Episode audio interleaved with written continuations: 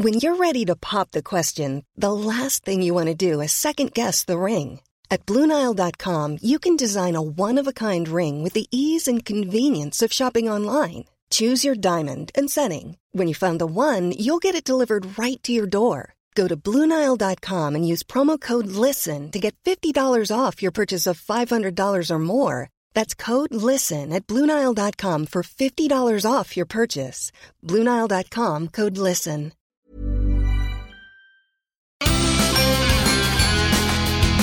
Hola, soy Hanna Fernández, profesional de la comunicación, emprendedora y apasionada del bienestar y del crecimiento personal. Bienvenidos a mi podcast. En cada episodio encontrarás charlas con los mayores expertos en salud, autoconocimiento y emprendimiento, y con las claves para alcanzar el bienestar físico, mental y emocional y transformar tu vida. ¿Estás listo? Vamos, yo te acompaño. Aquí comienza tu guía para vivir bien. Hola a todos y bienvenidos a un nuevo episodio del podcast de Hanna Fernández. Ya han pasado un par de meses desde las Navidades, tiempo más que suficiente para tratar el tema que vamos a tratar hoy, sin que se nos salten las lágrimas y sin que sintamos una profunda pena por las personas que están solas. Porque de eso va precisamente mi charla de hoy, de estar a solas y de descubrir el placer de estar con uno mismo. Como dice mi invitada, la vida va de ti y va de amar. Aprender a estar solo es regresar a ti. Silvia Congost, psicóloga experta en autoestima, dependencia emocional y conflictos de pareja, bienvenida a este podcast. ¿Qué tal? Muchas gracias, Hanna. Silvia, eh, hace un par de meses que has publicado el libro A Solas, Descubre el placer de estar contigo mismo, que es precisamente donde he tomado la idea para el título de este episodio. Vamos a empezar definiendo bien qué es la soledad, porque estar solo yo creo que no es lo mismo que sentirse solo, ¿verdad? Así es, hay una diferencia muy importante que todos deberíamos eh, entender. Estar solo al final es, estar contigo mismo, es aprender a, compartir tiempo contigo, con las cosas que te gustan hacer, eh, con tus cualidades, con aquello que te empuja, que te mueve. Y el problema viene cuando uno se siente solo, porque tú debes aprender a estar solo y estar bien. Pero ¿qué ocurre cuando es ese sentimiento que te lleva a conectar con que no eres importante para nadie? con que no hay nadie que piense en ti, con que no hay nadie que conecte con tu dolor, ¿no? con eso que tú estás viviendo, que te entienda, que se ponga en tu lugar. Ahí es donde realmente duele esa experiencia de soledad. Pero al final debemos darnos cuenta de que no puede ser que no haya nadie que viva lo mismo que estamos viviendo nosotros, que no es cierto que no haya nadie que piense en nosotros o a quien le importemos. Tal vez no será una pareja en un momento determinado de nuestra vida, pero seguro que hay otras personas. Y si, de hecho, si no las hay, como somos seres sociales, debemos buscar esos vínculos porque es una necesidad absoluta.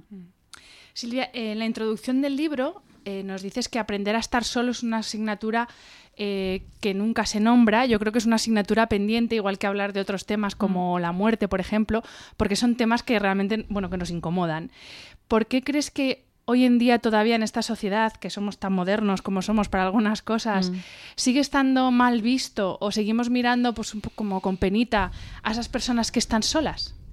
Bueno, si lo pensamos, mira, nuestra sociedad nos educa mm, pensando o transmitiéndonos la idea de que seremos personas que habremos triunfado cuando consigamos una serie de éxitos en determinadas áreas. En el área, área física, de imagen, por ejemplo, debemos tratar de no envejecer, de no tener arrugas, de no engordar, etcétera. En el área económica también, si podemos llevar un nivel de vida determinado con unos lujos, etcétera, habremos triunfado, nos dice, y a nivel social es decir, nos transmiten que seremos exitosos y triunfaremos cuando tengamos una familia, nos casemos, tengamos hijos, una casa, un perro, etc. Entonces, todos buscamos, sin darnos cuenta, ese modelo, ese modelo que se considera el ideal.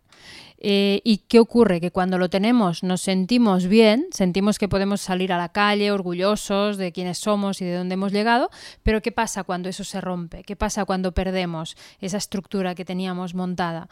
No estamos preparados y la sociedad no nos prepara para ese momento. Nos sentimos que hemos fracasado, que no lo hemos conseguido, que todo el mundo nos va a señalar y eso es un peso muy importante que tenemos que cargar. Tú dices también en el libro que no nos gusta quedarnos solos porque en esos momentos pues pueden aflorar cosas, podemos ver, podemos sentir cosas que no nos gustan mucho. y por eso pues buscamos distracciones rápidas, pues el móvil o quedar por quedar o irte de compras. ¿Qué es eso que no nos o sea, qué es eso que nos podemos encontrar dentro y a lo que le tenemos tanto miedo? Claro, cuando uno se detiene y se mira, cuando uno se detiene y conecta con lo que siente de verdad, es cuando mm, toma conciencia de qué es lo que está ocurriendo en su vida y, como dices, aquello que no le gusta tanto. Puede ser que nos demos cuenta de que estamos en una relación que no nos satisface, en verdad, que no es la persona que querríamos, que no nos trata bien o que no nos llena ¿no? lo suficiente. O puede ser que nos demos cuenta de que nuestra vida está formada por un día a día de ir a trabajar en un sitio en el que no nos sentimos realizados o con unos compañeros que no nos hacen sentir bien y, o que sentir simplemente que nuestra vida vemos que no va hacia ninguna parte, que, que, nos aporte o que nos mueva de verdad, que nos conecte con una realización podemos preguntarnos en esos momentos a solas de qué va mi vida, hmm. qué es lo importante para mí y preguntarnos también, ¿estoy yendo en esa dirección? ¿Estoy viviendo lo que tiene sentido, lo que aporta significado para mí en los días que me quedan por vivir o no? Claro, todo eso son reflexiones que podemos hacer cuando estamos con nosotros mismos, cuando nos quedamos en silencio, cuando permitimos que la vida nos muestre eso que necesitamos ver y a veces no es agradable porque implica tener que hacer cambios. Mm, cuando tú mm. no lo ves, es como que aquello no existe. Y aunque notes un run run que se te va moviendo por dentro, algo, una incomodidad, pero haces oídos sordos y vas tirando.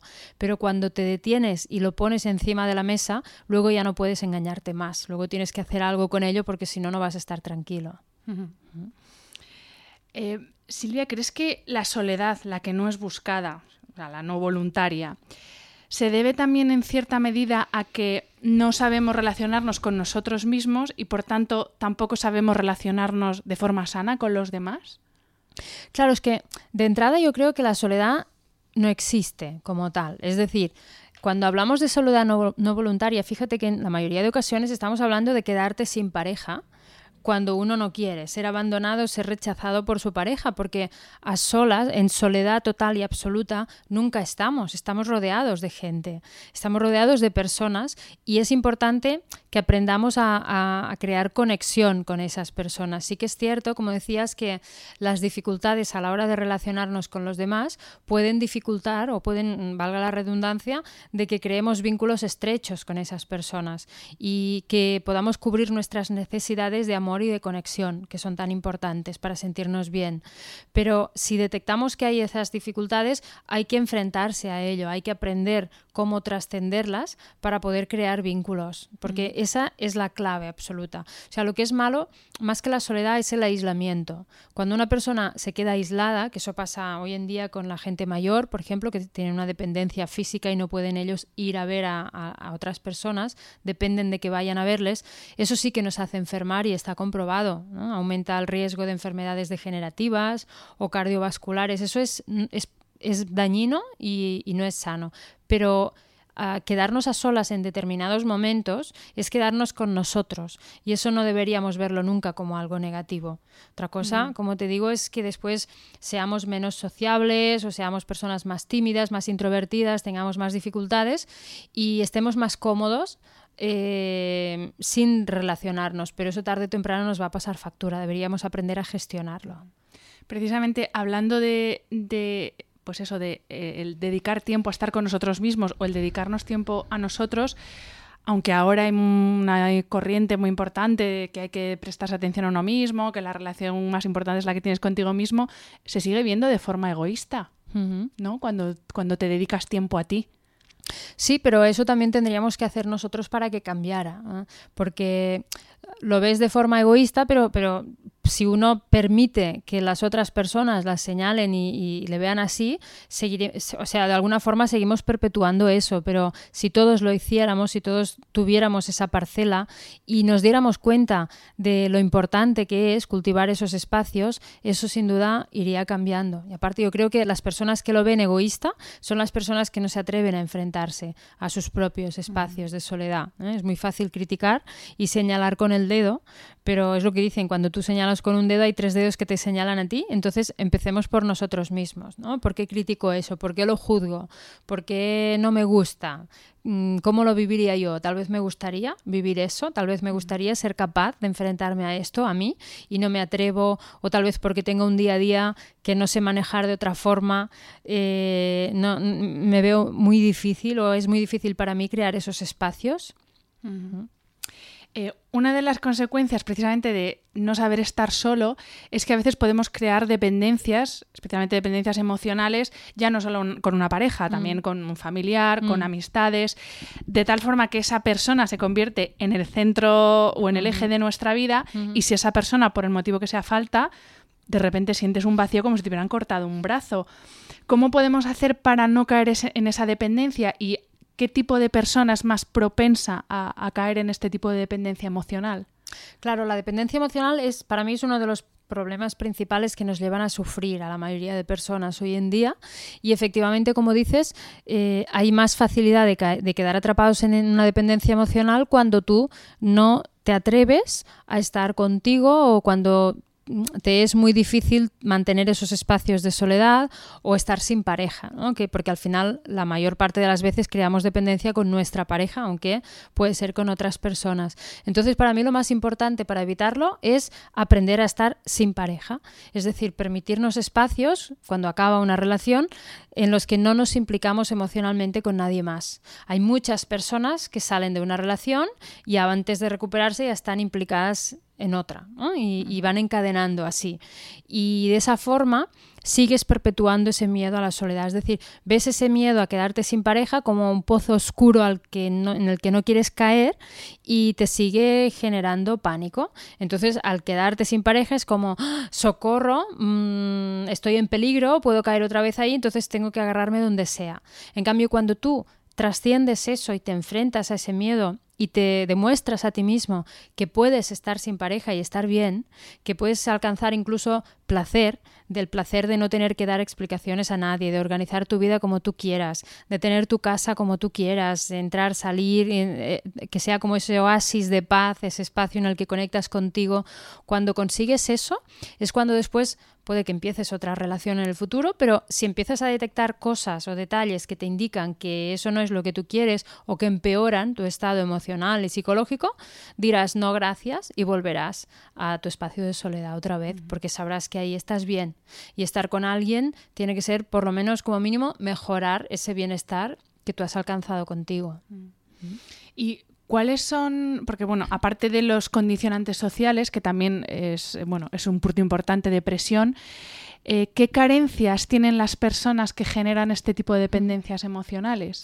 Claro, hay personas que, las acaban generando por una falta de autoestima, que es muy clara. Es decir, cuando tú sientes que no eres suficientemente valioso, que no eres importante, que no eres capaz, que no eres eh, guapo, guapa, inteligente, etcétera, y tienes carencias mm, que para ti son relevantes, conectas con el miedo de no encontrar a nadie que te elija, no encontrar a nadie que quiera estar contigo, que quiera compartir su vida contigo. Entonces, a la que viene alguien y se fija en ti, te dice cuatro cosas bonitas, es como, ¡Ah! menos mal, ¿no? Menos mal que esta persona me va a sacar de aquí, ya me va bien, me va perfecto. Entonces entramos y empezamos a generar una dinámica en la que nos obsesionamos por no perder esa persona, para que esa persona no nos deje, ¿no? Entonces, para no fallarle. Y, aquí corremos el riesgo de perdernos a nosotros mismos, por, satisfacer a la otra persona, no decepcionar, no enfadar, etcétera. Acabamos muchas veces tolerando cosas que no deberíamos tolerar y perdiendo la conciencia de dónde están nuestros límites.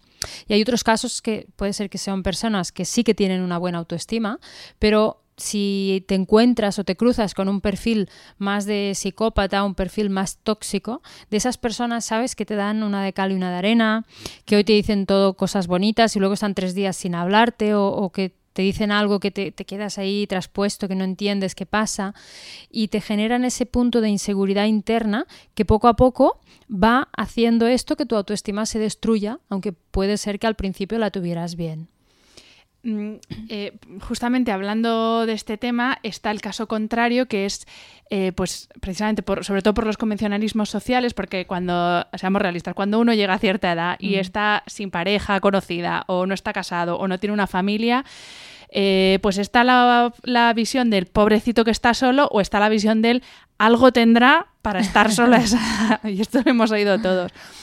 Y, y lo que puede llevar a, a esas personas, o sea, esto puede llevar a esas personas a decir, pues me conformo con lo primero que aparezca, ¿no? Incluso sabemos en cultura, no sé si es China o Japón, que hay como parejas de alquiler para aparentar.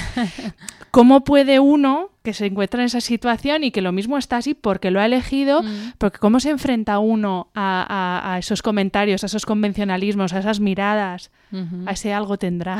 Claro, esa es una pregunta que me hace muchas veces. Yo creo que al final eso está en trabajarlo uno mismo, ¿no? El, el ser capaz de, de valorar los aspectos positivos de esa elección que ha hecho y también darnos cuenta de que muchas veces esos comentarios van o vienen de, de personas que son profundamente infelices Mm, en sus relaciones, que al final es más un punto ahí de envidia y de porque te ven a ti libre y, y que haces lo que quieres y que, y que no estás encadenado a nadie cuando ellos o ellas se sienten así en realidad. Entonces yo creo que es importante que cada uno que vive eso haga un proceso para, para tratar de, de aceptarse a sí mismo y de conectar mucho con todos los aspectos positivos que esa situación que ha elegido conllevan, ¿no? porque tiene muchísimos aspectos positivos. Aparte, si eres una persona mínimamente sociable que has elegido esta opción de momento, que no quiere decir que en un futuro no encuentres a alguien y te enamores y, y quieras tener la relación, pero si la has elegido y tienes tu red social, tienes tus, las personas que están en una situación parecida a la tuya para quedar, con quienes conectas, con quienes compartes aquello que te importa, pues em, es una de las formas for- o las fórmulas, mejor dicho, más satisfactorias. Claro, aquellos que están en una relación y están bien y también sienten que la otra persona es su mejor amigo o amiga y, y que aparte comparten diferentes áreas, es fantástico, pero debemos ir normalizando y entendiendo que estar sin pareja, aunque sea durante un periodo de nuestra vida, es una opción más y es eh, igual de importante que cualquier otra. Porque de hecho, bueno, eh, una- en el caso contrario de una persona que has- ha tenido parejas durante pues, pues, muchos años y de repente se encuentra sin pareja, lo mismo en ese momento es cuando empieza a fallar la autoestima, ¿no? Cuando, pues eso, te plantas con 40 y dices, jolín, ahora estoy sola. Claro, pero porque nos han educado de esa forma y porque nos cuesta normalizar eso, ¿no? Estar sin pareja durante un tiempo determinado. Claro, al final, si es alguien que ya lleva mucho tiempo, como si es alguien que, que lleva poco, se trata de, pues eso, de conectar con los aspectos positivos de esa situación y de darnos cuenta de que es igual, o sea, no es que sea malo estar sin pareja, ni que la situación ideal sea estar en pareja, eso es lo que deberíamos cambiar. La situación ideal es aquella en la que tú te sientas cómodo y sobre todo es la que mm, puedes sentir cuando aceptas lo que la vida te trae en ese momento. Puede ser que tú en una etapa determinada durante un tiempo largo o corto estés sin pareja, pero ir, o sea, luchar contra eso, cuando eso es lo que estás teniendo, es una tarea que nos lleva siempre a acabar sufriendo, que nos puede poner en peligro eh, porque podemos quedar, mm, engancharnos a la primera persona que nos diga algo o vivir siempre con ese sentimiento de frustración. Hay muchas personas, sobre todo mujeres, por lo que vemos en la consulta, que viven con un sentimiento de desesperación por no tener pareja, que yo siempre digo que eso tengo comprobadísimo que se transmite. O sea, es como que sales a la calle con un cartel de estoy desesperada. Entonces, claro, son las que te dicen después, es que solo encuentro mm, hombres que no buscan nada más que aquí te pillo, aquí te mato, que algo rápido, que luego desaparecen. Ya, pero es que si vas con ese cartel, eh, buscan algo fácil, entonces atraes los que buscan ese- esos perfiles, que no les cueste mucho. Pero si aprendiéramos a... Porque tú puedes decir, eh, me gustaría más estar en pareja, pero bueno, pero estoy bien y, lo, y ya está, ya saldrá cuando tenga que salir. O sea, no estar cerrado a conocer gente, a ir a sitios sociales en los que puedas ah, interactuar y demás, pero, pero vivirlo de forma tranquila y sin olvidar que tú tienes también, cuando te presenten a alguien que de entrada te guste, tienes que elegir si esa persona encaja o no, que no vale la primera persona que te diga cosas, no, no. Luego tienes que conocer esa persona y puede ser que cuando lleves X meses y le conozcas bien, te des cuenta que no encaja y luego tendrás que decir que no, que esta es otra dificultad. Precisamente hablando de las mujeres, yo creo que otro convencionalismo social o otro freno con el que se puede encontrar una mujer que libremente decide estar sin pareja o que acepta que en ese momento de su vida está sin pareja, pero claro, eh, una cosa es estar sin pareja y otra, por ejemplo, es no tener parejas para tener solamente relaciones sexuales, o sea, puramente una relación sexual. Y ahí entra eh, pues todo esto que traemos cultural, religioso, etcétera, de eh, esta es una fresca, porque claro. solo quiere esto, ¿no? También hay que luchar contra eso. Totalmente, es que hay que luchar contra todo lo que no sea la, la familia, aquello por, que nos ha transmitido la iglesia ¿no? Toda esa, esa parte de mm, todo lo que salga de ahí hay que luchar. Mm, cada vez a ver, debemos decir que se va normalizando muchas, muchos otros formatos, pero ese pesa aún muchísimo encima nuestro y, bueno, poco a poco ah, cada vez más las mujeres lo vamos cambiando ¿no? y, nos, y nos vamos enfrentando a ello, pero sin duda pesa y pesa mucho. Y debemos entender también que al final hay tantos modelos de relación o de posiciones que queramos adoptar como personas se sientan cómodas en ellas. Y no hay un modelo correcto, un modelo incorrecto. Igual que las relaciones, pues mm, tenemos que verlo como partes de nuestra vida que tienen una duración determinada y sí, bueno, puede haber quien a quien le dura toda la vida, mejor o peor, pero si no debemos entender que siempre acaban, más tarde o más temprano. Y eso hay que normalizarlo, pues también habrá que normalizar diferentes formatos de relaciones. Mm. Eh, dices en el, en el libro que hay una, bueno, que hay personas que tienen una influencia muy fuerte eh, de la relación que han tenido con su padre o con su madre y que luego trasladan esa influencia a su relación de pareja, mm. intentando, pues eso, ser el niño bueno, la niña buena que satisface a su pareja aunque en su subconsciente está satisfaciendo un poco lo que quería su padre o su madre. ¿Nos puedes mm. desarrollar un poco esta idea? Eh, ¿Tiene que ver con el complejo de Electra-Edipo o cómo va esto? Bueno, sobre todo lo que hacemos es copiar los modelos de referencia de los que venimos. Es decir, aquello que hemos visto de nuestro modelo de referencia, que es el de nuestros padres, la relación de pareja que han tenido ellos, es lo que nosotros hemos asumido como el amor. Eh, tanto para bien como para mal. Es decir, si yo he visto que mi padre maltrataba a mi madre y mi madre bajaba la cabeza ah, a modo sumiso y lo permitía, para mí eso es el amor. Entonces yo, en función de si me he fijado más en mi padre o en mi madre, que cada niño tiene más, pone más la atención en uno de los dos, eh, voy a reproducir ese mismo rol que interpretaba ese progenitor y voy a elegir a alguien que encaje con el rol del otro. Eh, por eso es probable que yo pues sea una persona que maltrato a mis parejas o sea una persona que busco parejas que me maltratan a mí. Y yo cuando me, me empiecen a ofrecer los primeros síntomas de maltrato no voy a poner límites, voy a bajar la cabeza, con lo cual le digo a la otra persona que eso se lo permito. Y lo voy a pasar mal, pero me costará irme de ahí porque eso es a lo que yo estoy acostumbrada, es lo que me es familiar, es lo que yo conozco. Entonces, ese es el problema, que tendemos a reproducir. Igual las personas que han tenido una relación de referencia sana, pues cuando encuentran a alguien que es tóxico, eso les chirría, no están bien, ahí hay algo que, que hace que, quieran salir de ahí, que quieran escapar. Igual pueden quedar atrapados también en una dependencia, pero tendrán con más facilidad la fuerza o la claridad para poner esos límites que hacen falta. Entonces, en función de lo que hemos vivido, si hemos visto infidelidades en nuestra casa, puede ser que nosotros seamos personas infieles también, etcétera, ¿no? El, cerebro lo va, lo va grabando todo y luego reproducimos aquello que hemos aprendido. Em, en el libro dices, y me encanta la frase de eh, que la soledad no solo no es mala, sino que nosotros mismos tenemos que buscar esos espacios y esos momentos de soledad de forma proactiva.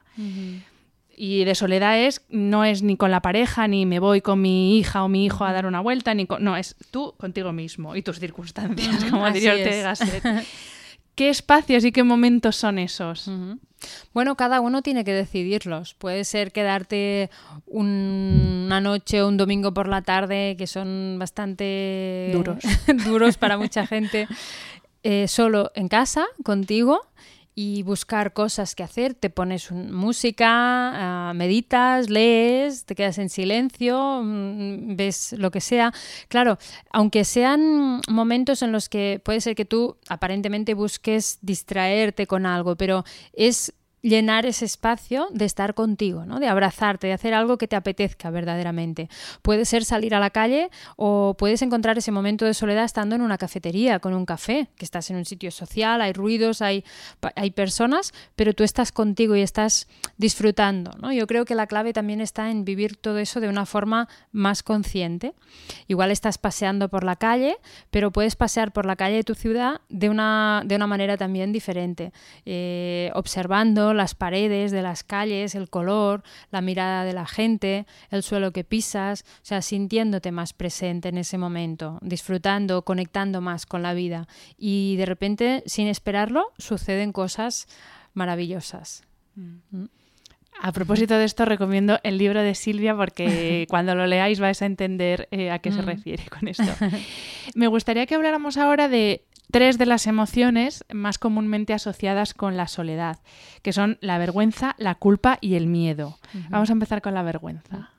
Bueno, la vergüenza es una emoción que nos conecta con, con no ser lo que se espera, ¿no? Ese, mm, yo lo llamo a veces la vergüenza tóxica, que es ese sentimiento internalizado de ser defectuoso como ser humano, de ser imperfecto, que va muy ligado a la autoestima y, aquello que nos han dicho que era lo normal, que era lo correcto, que era lo que se esperaba de nosotros. Entonces, cuando tú te sales de ese camino y no tienes, como decíamos antes, la situación considerada como ideal y exitosa de, de triunfador, es cuando puedes conectar con esa vergüenza. Hay personas que se quedan sin pareja y ni siquiera se atreven a salir a la calle o a decirlo a su gente, a sus amigos, a sus familiares.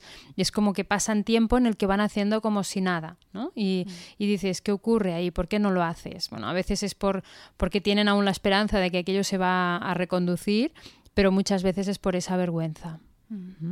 La siguiente, la culpa, que está, está para mucho. Sí, claro, la culpa, eh, muchas veces nos sentimos culpables de que nosotros hemos hecho algo mal, ¿no? que mm, algo, hay algo malo en nosotros, que no somos lo que se espera. Eh, puede ser que se haya roto la relación porque, porque pensamos que no hemos estado a la altura, que no lo hemos dado todo. Entonces es como que conectas con esa soledad pero sintiéndote mal contigo mismo. Y, y claro, tampoco nos permite esa emoción acabar de disfrutarla totalmente. Sí, porque es que realmente eh, cuando se rompe una relación es muy difícil aceptar que por motivos X, sobre mm. todo relaciones muy largas, de repente esas dos personas tienen un objetivo vital que ha mm. cambiado y que ya no coincide. Mm. Y, es que hay muchas veces que lo que queremos es encontrar quién tiene la culpa. Y si no se la puedo echar al otro, pues ya será culpa mía. Claro, pero ves, eso lo que demuestra, porque realmente es así, pero lo que demuestra es que nos falta normalizar y asumir que las relaciones siempre pueden acabar. Es, de hecho, siempre acaban. O sea, las tenemos interiorizadas como algo que tiene que durar siempre, ¿no? Y que vamos a estar siempre bien. Y sí que puede, pero va a acabar tarde o temprano. Igual acaba con tu muerte, sí, pero, pero acabará igualmente y puede acabar antes. Porque no olvidemos que los seres humanos somos seres que estamos en constante evolución, que, y eso significa que cambiamos, como todo en la vida. Eh, crecemos y nuestros sentimientos también pueden evolucionar y puede ser que tú vayas madurando hacia una dirección y tu pareja no siga al mismo ritmo ¿no? O, no, o quiera cosas diferentes. Entonces, por eso nunca tenemos garantías con nadie y, deberíamos, yo creo que ser emocionalmente maduro, tener claro eso, deberíamos aprender a tener esto claro, a planteárnoslo. Igual nos tendrían que educar diferente para que lo asumiéramos, ¿no? Pero que las relaciones pueden acabar. Cuanto más claro tuviéramos eso, Igual que tenemos claro que tenemos un trabajo y podemos no tenerlo, o que nuestra situación económica puede cambiar en, un, en otro momento, o que nos podemos trasladar, cambiar de piso, pues que las relaciones también. Y aunque tendríamos que atravesar un proceso de duelo porque todos los cambios implican de, una adaptación, pero no lo viviríamos como algo tan dramático y tan traumático como lo vivimos. Y la tercera, que es el miedo. Claro, el miedo. El cambio nos produce miedo. Eh, hay una. El miedo es una emoción que, que, que se activa en nuestro cerebro y la finalidad del cerebro es protegernos de los peligros que ponen en riesgo nuestra vida. Y cuando detecta que hay un cambio y que nos enfrentamos a una situación que no conoce, se activa el miedo. Además, eh, hay una parte biológica del cerebro que es ya sigue estando ahí desde que vivíamos en las cavernas, de la parte del cerebro reptiliano que no ha cambiado apenas de cuando vivíamos en cavernas y ahí el cerebro aprendió que ser expulsado de la tribu, ser rechazado, ser abandonado, podía significar peligro de muerte, porque entonces podía ser devorado por un depredador, eliminado por otras tribus. Entonces, actualmente, desde esa parte que se mantiene intacta, el cerebro percibe que cuando sufres un abandono, un rechazo, cuando no eres querido por alguien o eres apartado, lo, interpreta como que estás en peligro de muerte. Por eso activa el miedo para que tú trates de evitar esa situación a toda costa. Eh, es, un cambio que es como que nos pone en riesgo nuestra existencia y, y, por ese motivo también cuando a alguien le dejan es capaz de hacer auténticas locuras. ¿no? He visto casos de todo tipo de personas que, bueno, que, pueden cruzar medio país eh, en una noche para ir hacia donde está esa persona que les acaba de dejar, suplicar, denigrarse, perder la dignidad, todo, para evitar que esa persona que te está diciendo que no te quiere, te deje. Entonces, claro, eso no tiene ningún sentido, pero es una reacción del cerebro. Voy a hacer un paréntesis aquí, pero eh, precisamente eh, hablando de estas pues, personas que se llegan a arrastrar y perder toda la dignidad, pensando que esa otra persona puede cambiar. Y este es el paréntesis, ¿las personas pueden cambiar? Las personas cambiamos siempre que nosotras mismas mm, detectemos que hay algo que no nos gusta y sintamos la necesidad de pedir ayuda para hacer esos cambios, pero solo en esos casos. Ah, pero cuando estamos hablando de alguien que nos ha dicho que ya no nos quiere o que quiere dejar la relación y que se va, ahí no hay ningún cambio que esperar. O sea, los sentimientos no se pueden cambiar. Las personas podemos cambiar aspectos de nuestra forma de comportarnos, pero nuestros sentimientos no porque sí, o sea, no, no, no por un deseo de que esos sentimientos cambien, nuestros sentimientos van a cambiar. Eh, si tú amas, amas y si no amas, ya no amas. Y cuando alguien te dice que no te ama, tienes que aceptarlo con dignidad y seguir tu camino. De nada sirve luchar, suplicar, eh, autoengañarnos, manipular a la otra persona o, pedirle por favor otra oportunidad. Es absurdo y no nos lleva a ningún buen puerto esto. Cierro el paréntesis. dedicas también una parte del libro a hablar de la soledad no elegida, que yo creo que es la soledad más dolorosa, que eh, sucede cuando perdemos a, la pareja o a la persona con la que estamos compartiendo nuestra vida. Normalmente se habla de pareja, pero bueno, también puede ser un ser querido. Em, ¿Cómo se afronta que de repente tu zona de confort emocional, por así decir, salte por los aires. Cómo se puede hacer de una forma sana y atravesar un duelo que es inevitable y que es necesario atravesar. Claro, yo, creo que para estos casos va muy bien y es muy recomendable hacer terapia de grupo con otras personas que, estén viviendo una pérdida por muerte también, eh, ya sea de un familiar o de una pareja, nos va muy bien. Pero, y, o si no podemos hacerlo en grupo, pues como mínimo a nivel individual, pero para transitar ese duelo hay que ir pasando por diferentes fases. Debemos permitirnos conectar con la tristeza cuando, cuando ésta aparece, pero también yo veo que es muy importante que no perdamos ah, el contacto con otras personas a nivel social. Es decir, aunque no nos apetezca, que quedemos con gente, que salgamos a hacer cosas, aunque, con más o con menos, aunque sea una cena o que dejar que venga un amigo en casa y hablar, llorar, charlar un rato, hablar de esa persona que ya no está, lo que nosotros necesitemos, pero no quedarnos aislados sobre todo. Aparte de esos momentos puntuales en los que uno necesita llorar, patalear, encerrarse en su habitación y no salir de la cama, Después hay que esforzarse para salir, porque al final, como decíamos antes, el ser humano tiene dos necesidades básicas, que son de amor y de conexión, de ese sentirte importante y valioso para alguien y ese sentir que otras personas conectan contigo, que valoráis lo mismo, que, habláis el mismo idioma. Cuando perdemos a alguien importante, yo creo que lo que nos duele es em, que esa, ya no tenemos esa persona que nos aporte o nos llene eh, eh, esas, esas necesidades que nosotros tenemos. ¿no? Ya no nos está llenando ese, ese nivel que para nosotros es importante. Entonces, eso es lo que nos duele y tenemos que encontrar otras personas que nos aporten esos mismos ingredientes. A muchas personas, esto te lo comentaba antes eh, de comenzar a, grabar, entre las que yo me incluyo, nos pasa que llegamos a una edad en la que nuestra vida no se parece ni de lejos a la foto que, mental que teníamos de lo que iba a ser nuestra vida en estos momentos. Eh, pues yo en mi caso, por ejemplo, yo me veía ya casada de blanco por la iglesia hace muchos años, no, no por supuesto desde los 40, con muchos hijos y de repente te das cuenta de que no estás cumpliendo con esos estándares que sobre todo la sociedad y tu mm. entorno eh, te marca, porque yo de lo que me he dado cuenta es de que yo ahora estoy viviendo la vida que quiero, que lo otro era lo que querían otros, pero claro. es complicado darse cuenta de esto.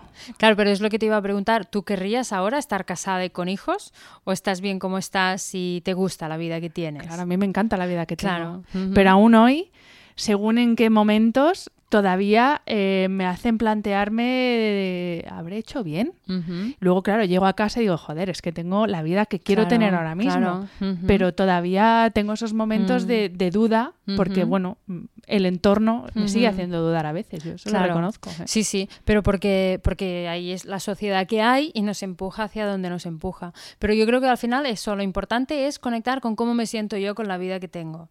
Como no sentirte frustrado, no sentirte fracasado, no sentirte desgraciado uh, por no tener eso que tienen muchas otras personas. Y es que al final también hoy en día, si te fijas, eh, cada vez está más normalizada la separación, por suerte, porque antes, eso que dicen de, es que hoy no aguantáis nada, ¿no? Antes eh, las relaciones aguantaban más, hoy no sé qué, que si somos una sociedad líquida, bueno, sí, todo lo que tú quieras, pero yo creo que cuando estás con alguien que no estás bien o cuando esa persona no quiere estar contigo, poder dejar esa relación es un regalo maravilloso de la vida y es un, un motivo de gratitud por, hacia la evolución que hemos sufrido en, la sociedad, aunque se siga mostrando y nos sigan plasmando esa imagen de familia perfecta como la ideal.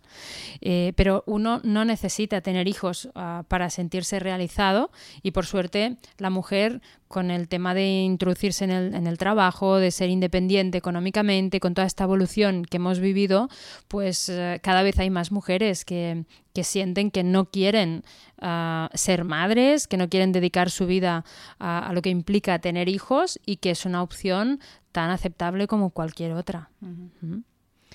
Eh, Silvia, bueno, yo creo que a estas alturas ya ha quedado claro, lo hemos dicho antes, que la relación más importante que tenemos que cuidar es la relación con nosotros mismos. La, bueno, yo me atrevería a decir que es la relación más importante de nuestra mm. vida porque vamos a estar con nosotros hasta el día que nos muramos. Así es. Y quién sabe si después también. Mm.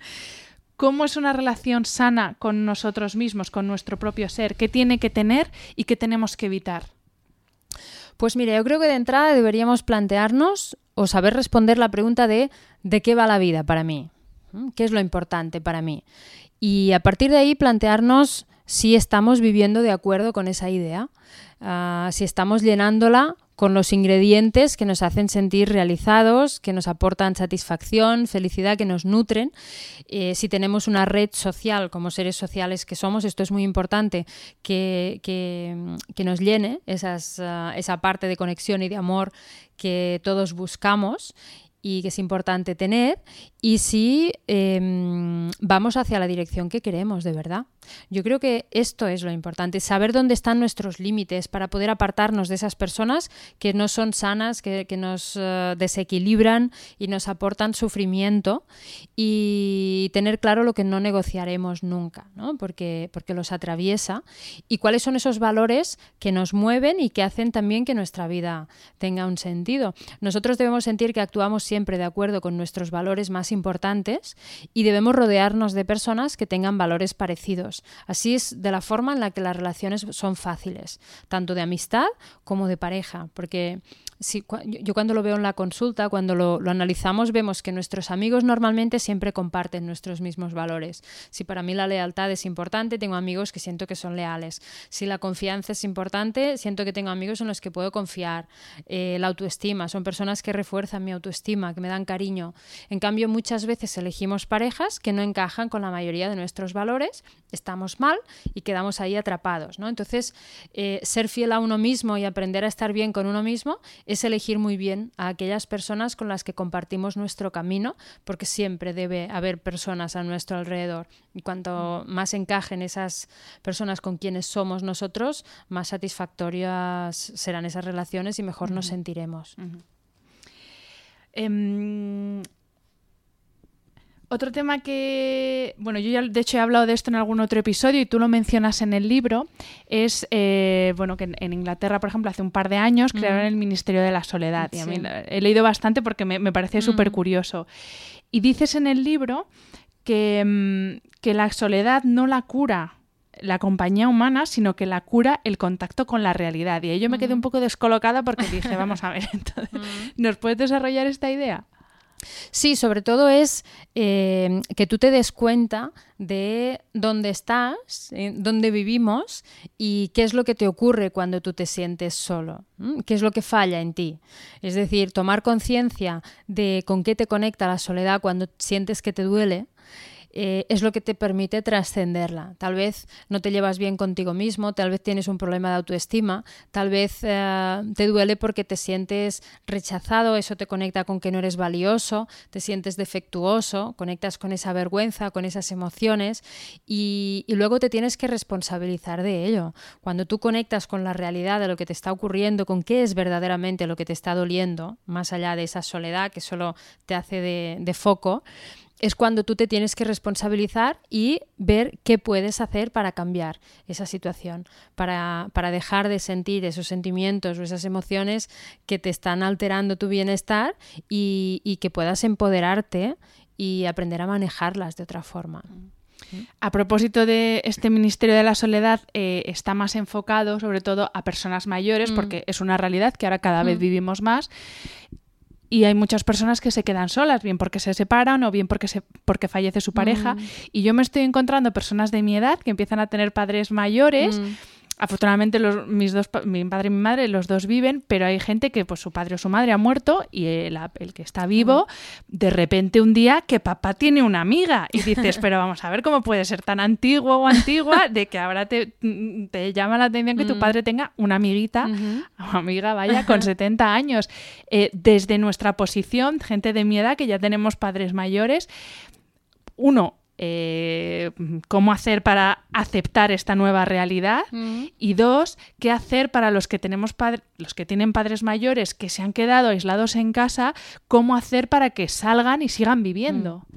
Claro, Aquí, para hacer que salgan y sigan viviendo, e, esta es la típica situación que si uno no quiere ser ayudado, es como darte golpes en la cabeza contra una pared, ¿no? Es como querer hacerle ver que si no quiere, no quiere. Entonces, mm, se lo podemos tratar de hacer entender, em, empujar o animar a que lo prueben, a que vayan a, un, a, un, espacio de gente de su edad, etcétera, etcétera, con personas con situaciones parecidas y a lo mejor que hacen un clic ahí, encuentran ni que sea una persona con la que conecten y, empieza a cambiar. ¿no? A veces es decirles, eh, mira, ve una vez, solo prueba una sola vez y a ver cómo, y si no te gusta o no te sientes a gusto, pues ya no te lo diré nunca más, pero pruébalo, hazlo por mí, para que lo intenten, porque claro, esa parte social es importantísima a cualquier edad y por el mismo hecho, pues las personas que tienen un padre o una madre que de repente tiene un amigo, una amiga, una pareja o, viven algo así, pues es, es, conectar muchísimo con la gratitud. Deberíamos intentar de estar felices por ellos, porque aún a, esas edades, sean las que sean, seguimos teniendo esas necesidades de amor y de conexión y es muy importante cubrirlas y que cuanto más sientan esas personas que esas necesidades están cubiertas, eh, nos lo vemos muchísimo que mayor, o sea, mejor es su actitud frente a la vida, son mucho más positivos, tienen menos enfermedades y, viven el tiempo que les queda de una forma muchísimo más satisfactoria, con lo cual yo creo que cualquier hijo solo podría estar mm, encantado con esta situación. No, no, pues ahí yo me encuentro con pues tienen que, replanteárselo. Vamos a terminar la entrevista, Silvia, tocando un tema eh, que es eh, especialmente importante cuando se abordan aspectos psicológicos, que es el tema de las redes sociales. Y en este sentido tengo dos preguntas. La primera es, eh, ¿cómo es posible que estando en la era de la hiperconexión eh, nos sintamos más solos que nunca y ya no personas mayores, ya no personas que están sin pareja, sino nosotros como ser humano nos sentimos solos. ¿Qué estamos haciendo mal para que ahora que podemos tener todas las facilidades del mundo para conectarnos, pese más el número de personas que te siguen más que eh, la calidad de las relaciones con tus amigos, por ejemplo? Claro, eh, sí que es cierto que ha habido un cambio y que, que, eso pesa mucho a nivel de sentirnos reconocidos, sentirnos valiosos, etcétera. Pero si nos, yo creo que las redes sociales nos acercan y hacen que, tengamos una conexión mucho más rápida con otras personas, que podamos acceder a personas que antes nos sería mucho más difícil acceder, pero que nos sintamos más solos ahora que antes. Eso se debe a que no ponemos de nuestra parte para, para crear esos vínculos sociales en el plano real, porque yo creo que quien más, quien menos, si uno quiere, puede ir a sitios en los que conecte físicamente con esas personas. Y mm, es cierto que hay jóvenes hoy en día que nos estamos detectando que hablan tanto a través de las redes, a través del WhatsApp, a través del móvil, que luego les cuesta comunicarse o, tienen menos habilidades sociales cuando están en el, face to face, ¿no? en, el cara a cara. Y eso sí que es algo que a lo que deberíamos poner atención porque será un problema si sigue ah, creciendo. Pero, pero es importante no Mm, aislarnos en las redes sociales y seguir apostando por vernos. Es como las personas que conocen a alguien por internet y que están buscando pareja a lo mejor y tú puedes idealizar esa, esa persona, estar meses y meses hablando. No, lo que debemos hacer cuando tú conectas con alguien con, que hay con, quien hay conexiones, llevarlo al plano real lo antes posible, porque ahí es donde vemos qué es lo que ocurre y es donde está la magia de las relaciones verdaderamente. Esa era precisamente la segunda pregunta. Pues las aplicaciones que existen para buscar pareja.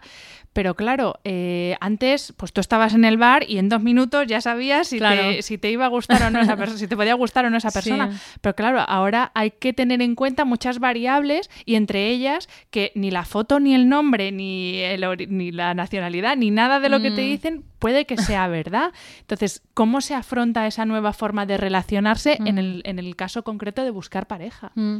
Para no llevarse un chasco detrás de otro. Porque... Claro, hombre, primero debemos tener en cuenta que nos pueden decepcionar, igual que nos puede decepcionar alguien que hayamos conocido la noche anterior en el bar.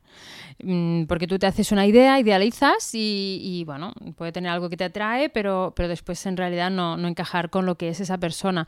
Pero Mm, es esto, es lo que decíamos antes, es llevarlo lo antes posible al plano real. A la que tú ves que esa persona, pues mira, que te dices cuatro cosas y parece interesante, vale, pues quedamos, nos vemos tal día en tal cafetería y, porque cuando tú la tienes delante es cuando lo ves, porque es cierto, a mí me han explicado 30 millones de anécdotas de que dices, oye, pero tu foto que era de hace 20 años o qué, porque no, ni tienes nada que ver, ni estás en el mismo peso o, no tienes la misma imagen o no, eh, eres tú realmente o es tu hermano, ¿no? Porque no, no me encaja.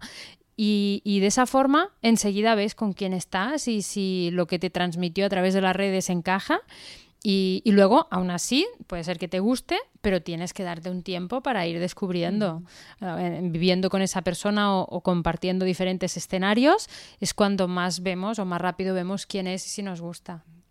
Silvia, yo suelo terminar muchas entrevistas con una pregunta que es ¿qué es para ti el éxito? Entonces me gustaría trasladar el concepto éxito a el de la relación pero ya no solo relación de pareja, o sea, ¿qué es el éxito para ti en, este tema que estamos hablando de estar solo, no estar solo?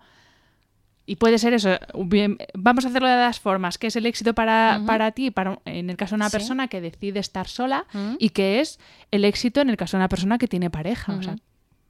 Bueno, pues el caso de una persona que tiene pareja, para mí el éxito es estar con alguien con quien sientes que puedes ser tú mismo, que encaja con tus mismos valores y, con quien la relación es fácil y fluye.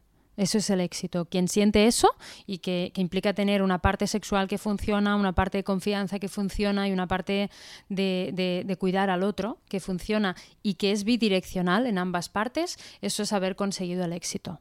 Mm. Puede durar más o menos, pero así lo, lo, tendríamos. Y para una persona que decide estar sola, pues es estar, aprender a estar consigo misma y, vivir esos espacios de soledad con gratitud y con una apertura ah, total y absoluta a la vida para, para, disfrutarlo y estar atento a todo lo que tenemos por aprender y sin cerrarnos a tener relaciones con otras personas. Mm. Pues Silvia, mil gracias. Me ha encantado charlar contigo. Para las personas que nos están escuchando, si alguien quiere contactar contigo, ¿dónde puede encontrarte?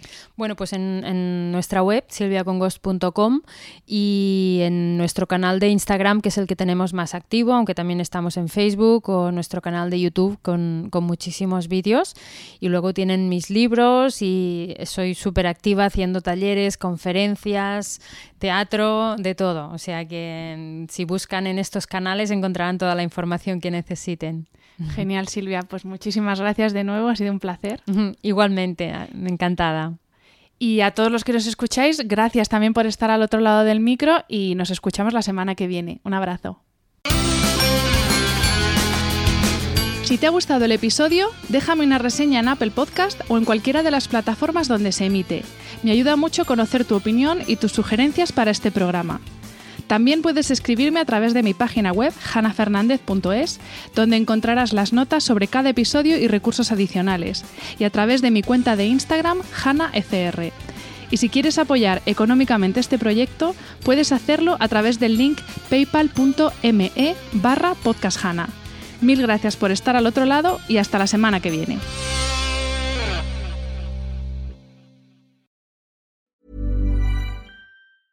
Even when we're on a budget, we still deserve nice things. Quince is a place to scoop up stunning high-end goods for 50 to 80% less than similar brands. They have buttery soft cashmere sweaters starting at $50, luxurious Italian leather bags, and so much more. Plus, Quince only works with factories that use safe, ethical, and responsible manufacturing. Get the high-end goods you'll love without the high price tag with Quince. Go to quince.com/style for free shipping and 365-day returns.